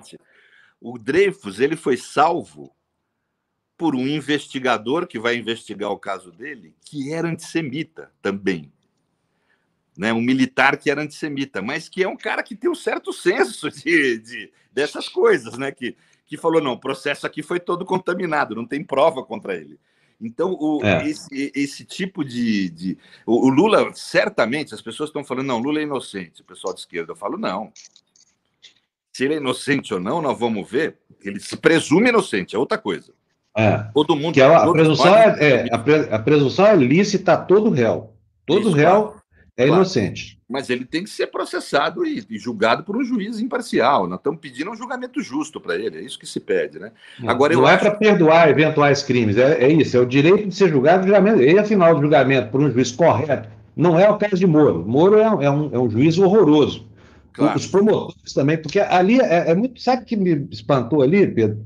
É que é o seguinte: se você olhar com pente fino aquelas falas, aquilo é a tese da culpa é, sendo iluminada pelo antipetismo para construir provas com o objetivo de condenar direito penal do inimigo. Não é isso que chama? Claro. Eu acho é... que o Paraná, francamente, o Paraná não deve julgar Lula. Primeiro, por uma regra de competência formal. Segundo, se a regra de ponto de competência formal fosse do Paraná, há que se reconhecer que o princípio constitucional do, do, do juiz imparcial deve preponderar. E ali não tem ninguém imparcial para julgar ele ou para acusá-lo. Deve se retirar o caso do Paraná e levar para outro canto. Né? E do TRF3, né? Já está absolutamente contaminado, TRF4, toda essa linha. TRF4. Né? Nós precisamos produzir um julgamento justo. Né? Já interferiu na democracia brasileira esse assunto. A, a eleição de 2018 é. não foi uma eleição plenamente livre. Mas, de qualquer forma, o que eu queria dizer é o seguinte: veja que esses casos de injustiças, como eles envolvem muitos ambientes sociais, é muita gente que na família de domingo ficou bradando, não, Lula é, é, é, Lava Jato acabou, melhorou o país. É, é muita gente que envolveu muito afeto nesse tipo de debate. Então, vai ser muito difícil você desmobilizar esse tipo de coisa na sociedade, isso influencia muito o judiciário. Então, eu creio que para a gente faz, desmontar essas injustiças vai demorar muito tempo, não vai ser uma coisa fácil. Mesmo tendo essa coisa cachapante que são essas conversas. Né? Essa gente prestou um desserviço ao país que eles não têm ideia, eu acho. Né? Não é possível ter ideia disso. É impressionante. Talvez, Queria... né? talvez passem até agora, porque o trabalho todo que eles tiveram para construir essa ponte política ideológica para a extrema-direita tomar o poder no Brasil vai gerar sentenças nulas. E aí, aí a possibilidade, inclusive, bestial e absurda de que pessoas que realmente cometeram crimes e que, no contexto de uma operação tumultuada como essa, foram julgados com justeza, possam até agora reivindicar a anulação de sentenças que foram justas. E, é, por exemplo, a, a, devolução do dinheiro roubado que foi, que foi transacionado no meio de, dessas, dessas transações penais aí absolutamente imorais, né, na é verdade? Existe até essa possibilidade do horizonte, é, ou não? Claro, acho que sim, mas eu acho que isso aí vai ser mais usado como um fantasma para se deixar as injustiças uh, intangíveis. Nós vamos demorar muito tempo para corrigir essas injustiças se chegarmos a corrigir. Eu insisto com você, se envolveu muita gente da sociedade uh, defendendo esse tipo de procedimento. E, e sim, você tem jornalistas que até hoje falam, não, mas Uh, tratando essas regras de processo penal como se fosse um preciosismo. Não, mas que é que é esse tal de processo penal? O importante é punir corrupto. Nós não estamos falando de filigramas de processo penal.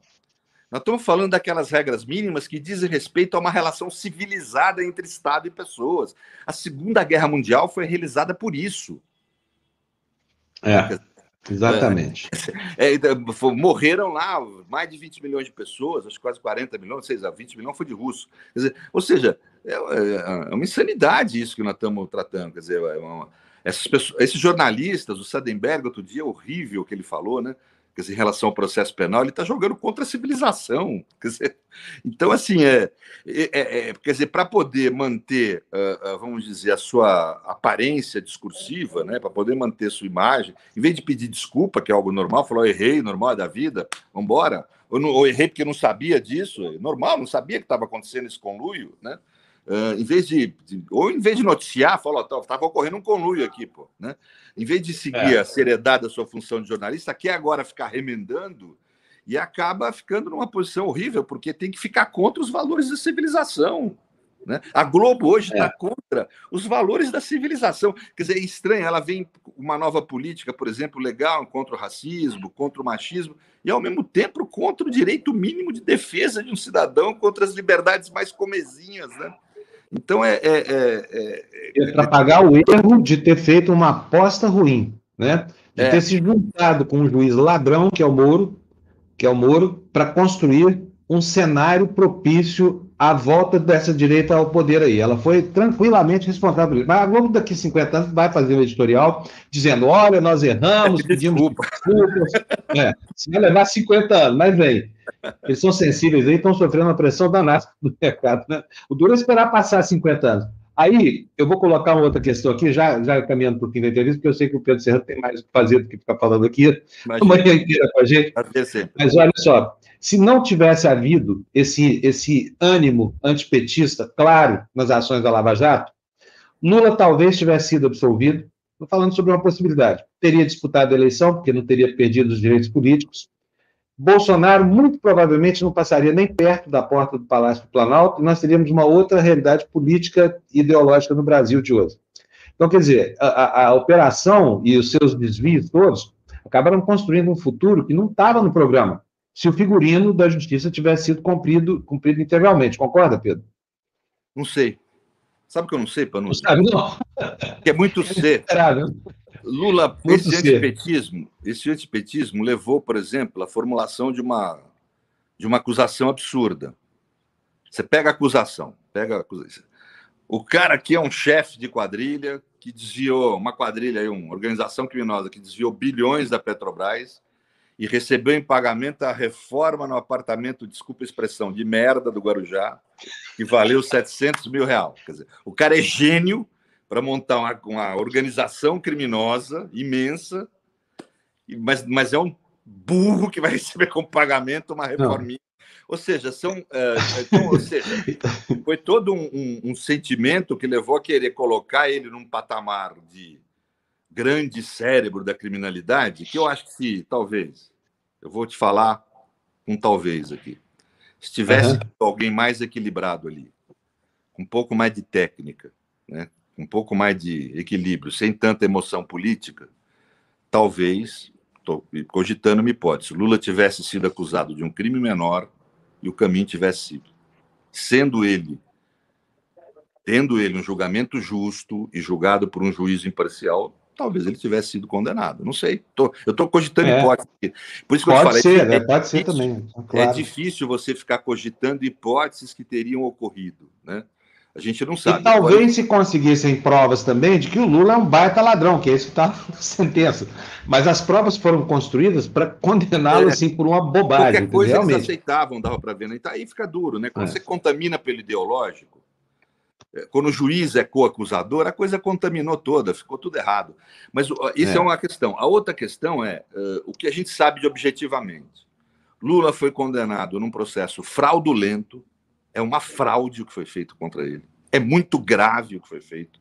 Fosse ele qualquer ser humano, mas ele não é qualquer ser humano também, nós temos que entender isso. É óbvio que ele é um, qualquer ser, é um ser humano como qualquer outro, tem os direitos que todo mundo teria. Só que essa fraude contra ele repercutiu na democracia brasileira.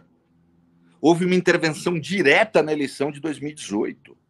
O Partido dos Trabalhadores, que era um partido importante à época, e é até hoje, né, mas na época certamente era, não pôde escolher livremente qual seu candidato.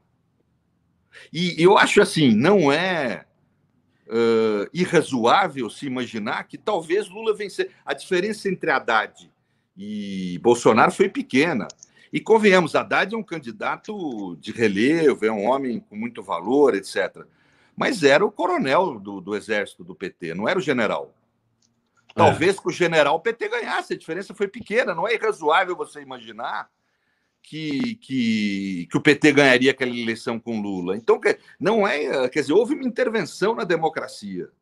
Uma intervenção por um processo fraudulento. E vamos ser objetivo aqui: como pagamento, Moro levou o Ministério da Justiça. Isso foi uma operação política.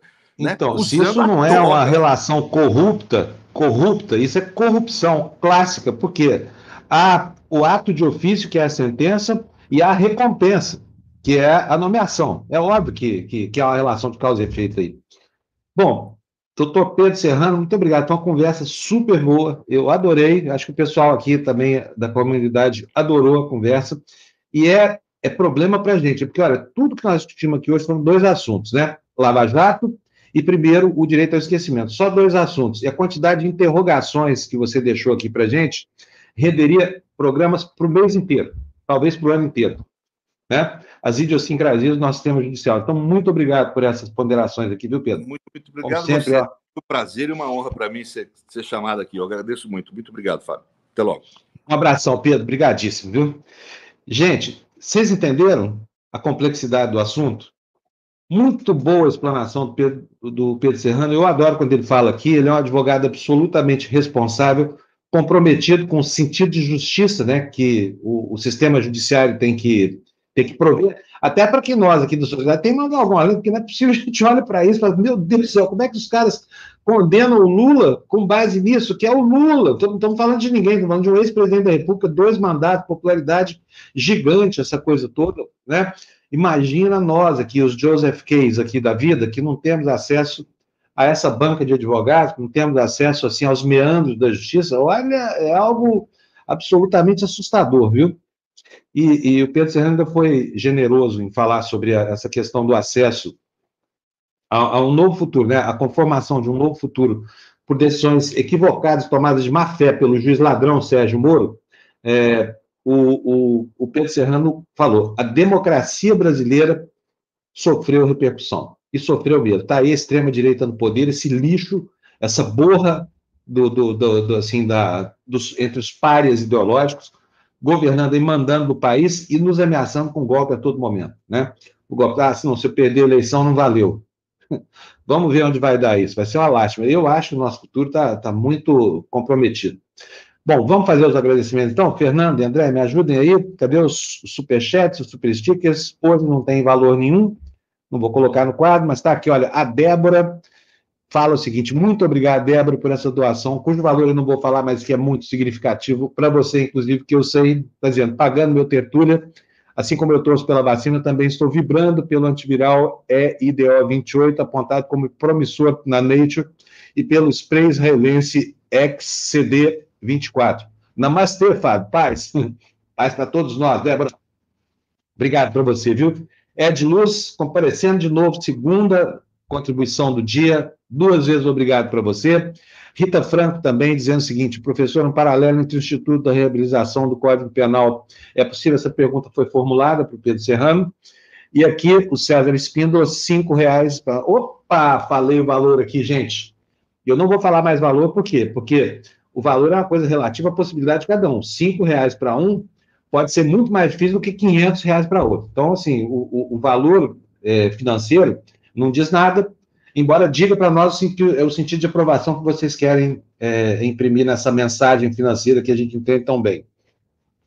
Então é isso, olha, o César Espíndola diz o seguinte: é sofisma falar em liberdade de imprensa, é a grande mídia na mão de quatro famílias. Existe jornalismo investigativo desde que seja do interesse do patrão. Certíssimo, César. Eu sei disso, eu passei 40 anos dentro de redação, tá? A liberdade de imprensa para o jornalista, estou falando da liberdade para o instituto da imprensa, né, para a instituição imprensa, mas para o jornalista o limite é a convicção do patrão. Ninguém fala contra a vontade do patrão, a não ser aqui na TV Democracia, que pode falar à vontade. Vai lá na Globo falar contra o Roberto Irineu, vai lá na, na falar contra o Bispo Macedo, vai lá denunciar a vida pregressa desse bispo. Vai ver o que acontece. Não dura cinco minutos na redação. Te, te mandam, te chutam a bunda e ainda mandam segurança retirar suas coisas, deixa tudo na porta lá. Você não volta nem para assinar a carteira de trabalho. Bom, acabamos aqui, gente. Estão me pedindo aqui para repetir os vídeos da, da, da, da, maluca lá de Porto Seguro, da secretária de saúde. Eu vou repetir, sabe por quê? Porque não me canso de, de, de, de expor essas pessoas assim gente que faz de, das fake news armas para enganar as pessoas com objetivos políticos. É isso aí. Olha a Érica aí dizendo, ó, dica de filmes, A Escavação no Netflix, Relatos do Mundo no Netflix, Malcolm e Mary no Netflix, Pieces of Woman no Netflix, The Vest of Woman na, no Amazon. Muito boas sugestões, Érica. A Érica tá, tá maratonando aí, hein? Quem mais tem sugestão de vídeo para o fim de semana? Né? Vamos, vamos deixar isso. Fazem um Ctrl-C, Ctrl-V na área de comentário, que a, a Érica tem boas dicas, hein? Eu de vez em quando sigo as dicas dela aqui. Hoje é sexta-feira, né? É dia de encostar a bunda no sofá e ligar o Netflix lá e ficar assistindo os filmes. Eu quero repetir aqui uma sugestão. Vejam The Aeronauts, que é um filme que está no, no Amazon Prime. É lindo, tipo cinema paradiso, essas coisas assim, sabe? E semana que vem, já vou dizer para vocês, toda sexta-feira, nós vamos ter aqui uma crítica e uma resenha sobre, sobre filmes e séries feitas, feita pela Iviane Cuspio, que é uma paranaense porreta que prometeu para mim, já faz um mês promete que sexta-feira que vem começa. E agora eu vou amarrar o pé da, da, da Iviane aqui para que ela possa apresentar a sua coluna toda sexta-feira a partir da próxima, tá bom? E, gente, mais uma coisinha, não esqueci não, eu prometi para vocês um podcast aqui com notícias atualizadas de manhã. Nós já temos um podcast da TV Democracia, vocês podem procurar aí no Deezer, no, no Spotify, onde tem podcast, estamos nós lá. Mas ele não está bem organizado. E outra coisa, ele, ele é, na verdade, é a, a disponibilidade em áudio dos conteúdos que nós geramos aqui na TV Democracia em vídeo. E a gente agora vai mudar, vai ter o um podcast aqui às sete da manhã, para ser distribuído às sete horas da manhã, com as notícias frescas do jornal, como a gente faz com o espectador. Porque ultimando a operação, é uma operação complexa, ela envolve tempo de trabalho na madrugada, né, que vai comprometer mais uma hora do meu sono. E eu já não ando dormindo nada, por isso eu estou adiando um pouco a, a entrega desse podcast para vocês, tá bom? Vai ser um bônus para essa comunidade maravilhosa que vocês formam aí. e que me acompanha em tudo quanto é lugar onde eu vou. Ontem à noite, no programa da Luciana Livier, vocês assistiram a live dela? A Indignada, muito legal. Lu Oliveira, vão conhecer lá no, no Netflix e apoiar, tá bom, gente? Olha, isso posto, vamos repetir aqui as maluquices que se viram em Porto Seguro, Bahia, Porto Seguro, que virou uma espécie de, de sei lá, deve ter sido abduzida por algum ET, alguma coisa assim, que chegou lá de Ribiru, porque eu nunca vi tanto maluco mandando uma cidade como tem nessa Porto Seguro. A começar por essa secretária que vocês vão ver de novo aí, que eu sei que vocês estão adorando, vocês estão gostando, né? Tanto estão pedindo para passar, então vamos lá. Número um, uma confissão de que essa médica charlatã empuxou, lá em Minas Gerais, empuxou significa empurrou ela abaixo, cloroquina e outras vigarices, é, obrigando funcionários do setor hoteleiro da cidade a fazer uso dessas porcarias aí, supostamente porque elas poderiam prevenir Covid. Mas tudo que você vai ouvir aqui a partir de agora é mentira, tá? Não leve a sério, é mentira. Vamos lá.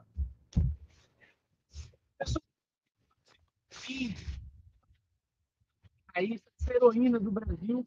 E Fiquei muito feliz de ver uma cidade aberta, funcionando, com os restaurantes podendo funcionar. Estamos aqui na praia, praia sem nenhuma restrição, e uma cidade que está com seus índices controlados.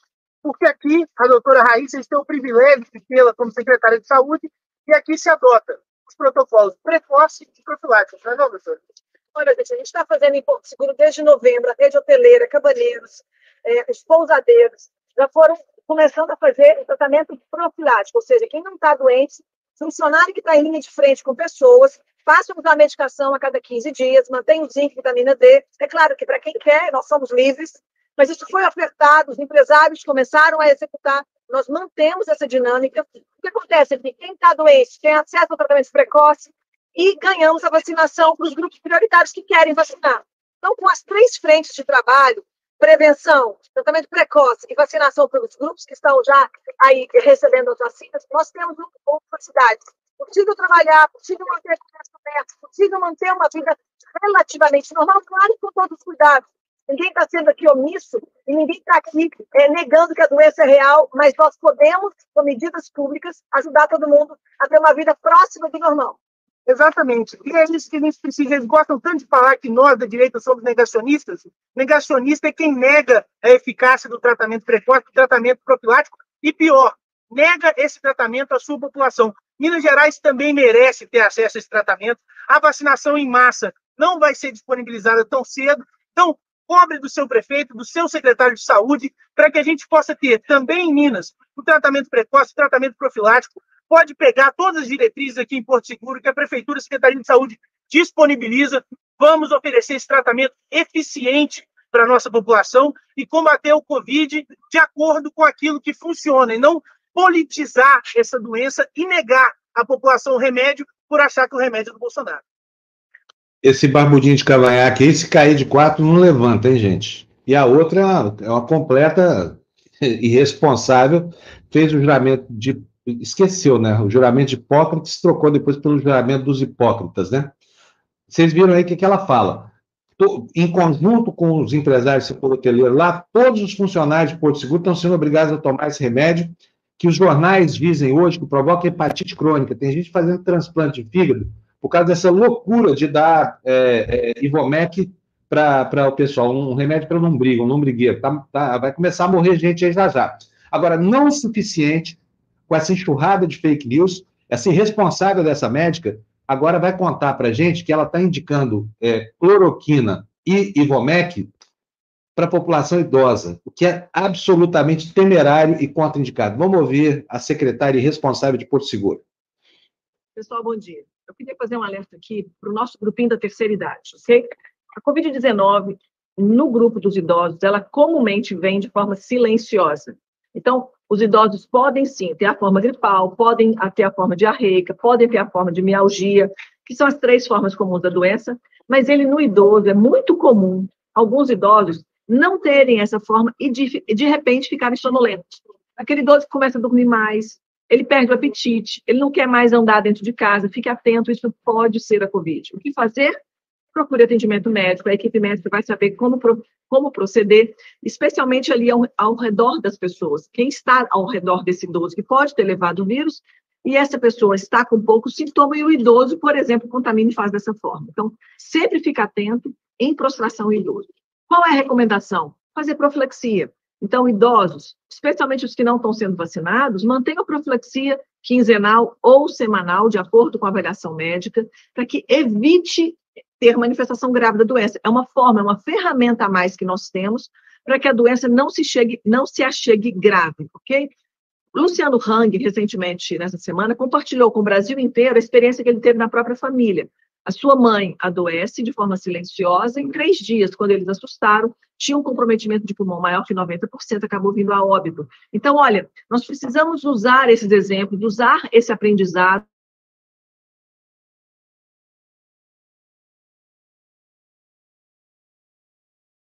levem avaliação médica, porque isso pode ser a Covid. E com isso nós podemos salvar mais uma vida, tá bom?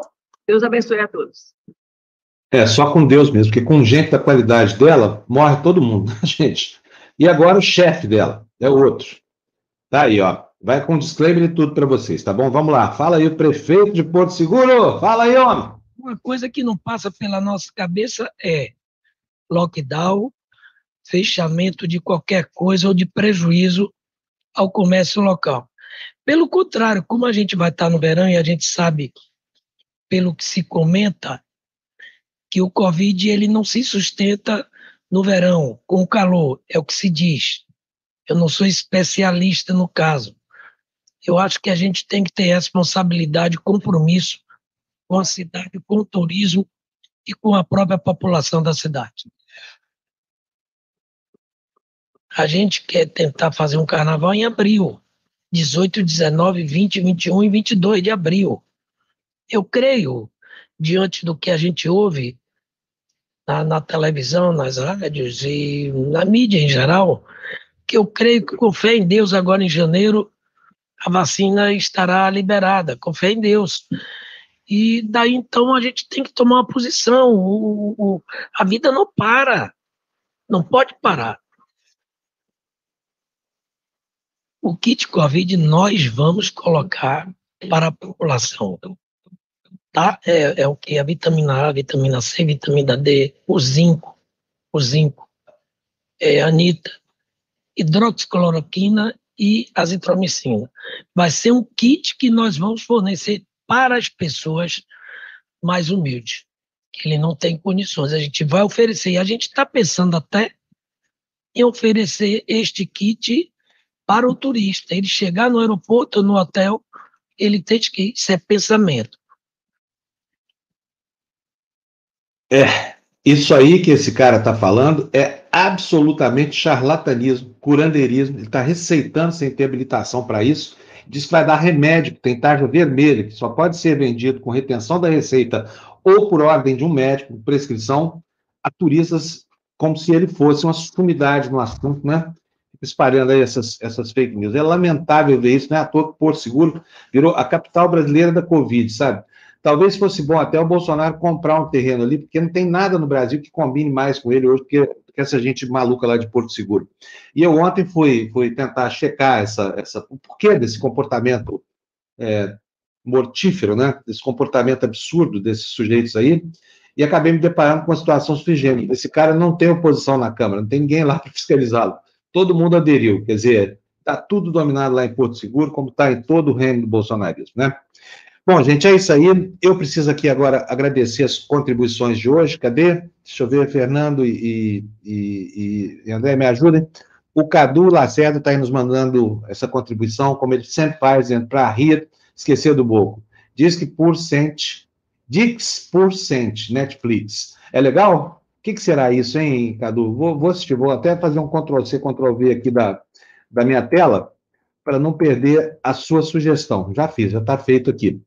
É, manda ele para Manaus. Ele, é, ela aplica lá, está dizendo ele que o Cadu em outro superchat para nós. Mas do Cadu, é Manaus é um frigorífico ultra gelado. o prefeito está falando que o vírus não resiste ao calor. Se não resistisse, Manaus estava passando pelo que está. Óbvio, né, Cadu? E a Lelê Virgínia manda R$1,99 aí. Puxa vida, Lelê. Ainda bem que eu não estou falando valor em reais, em dólar, ainda estou falando em euro também, tá bom? Gente, vamos nessa? Então vamos começar o dia aqui, vamos trabalhar, paz, hoje é sexta-feira, hoje tem sextor, tem o baralho da Lerê, tem o Liberta da Ana Cláudia, e daqui a pouquinho tem o Estado de Direitos aqui na TV Democracia, que é um ótimo programa, e hoje certamente o Cristiano Maroni está trazendo uma galera aí para discutir essas últimas novidades aí da Justiça Brasileira, Operação Lava Jato, atuação do Supremo, o TSE que está agora sendo, tentando, os políticos estão tentando castrar as iniciativas do TSE no sentido de regulamentar algumas normas eleitorais importantes, né? Que os políticos não querem tomar, por exemplo, cota para mulher, tem que cumprir, porque a mulher precisa ter representatividade no partido, dos partidos que, que são um clube do bolinha, negros, né? Que os brancos da hegemonia branca não querem nem ver perto da política, a não ser na condição é, secundária, paralela, enfim, é, não querem isso. Eles querem que o, o, mundo continue pertencendo aos homens brancos, cisgêneros, né? E a, ao patriarcado brasileiro branco, de pele branca. E o, o, racismo, como eu tenho dito, é o racismo que está por trás disso tudo, tá bom, gente? Olha, brigadão para vocês, foi legal o dia de hoje. Mali não veio, mas ela deve estar assistindo aí. Mali, um beijo para você. Não sei qual for o problema, mas seja lá o que for, vai ser resolvido. Tchau, gente. Bom fim de semana para vocês. Namastê. Bye, bye.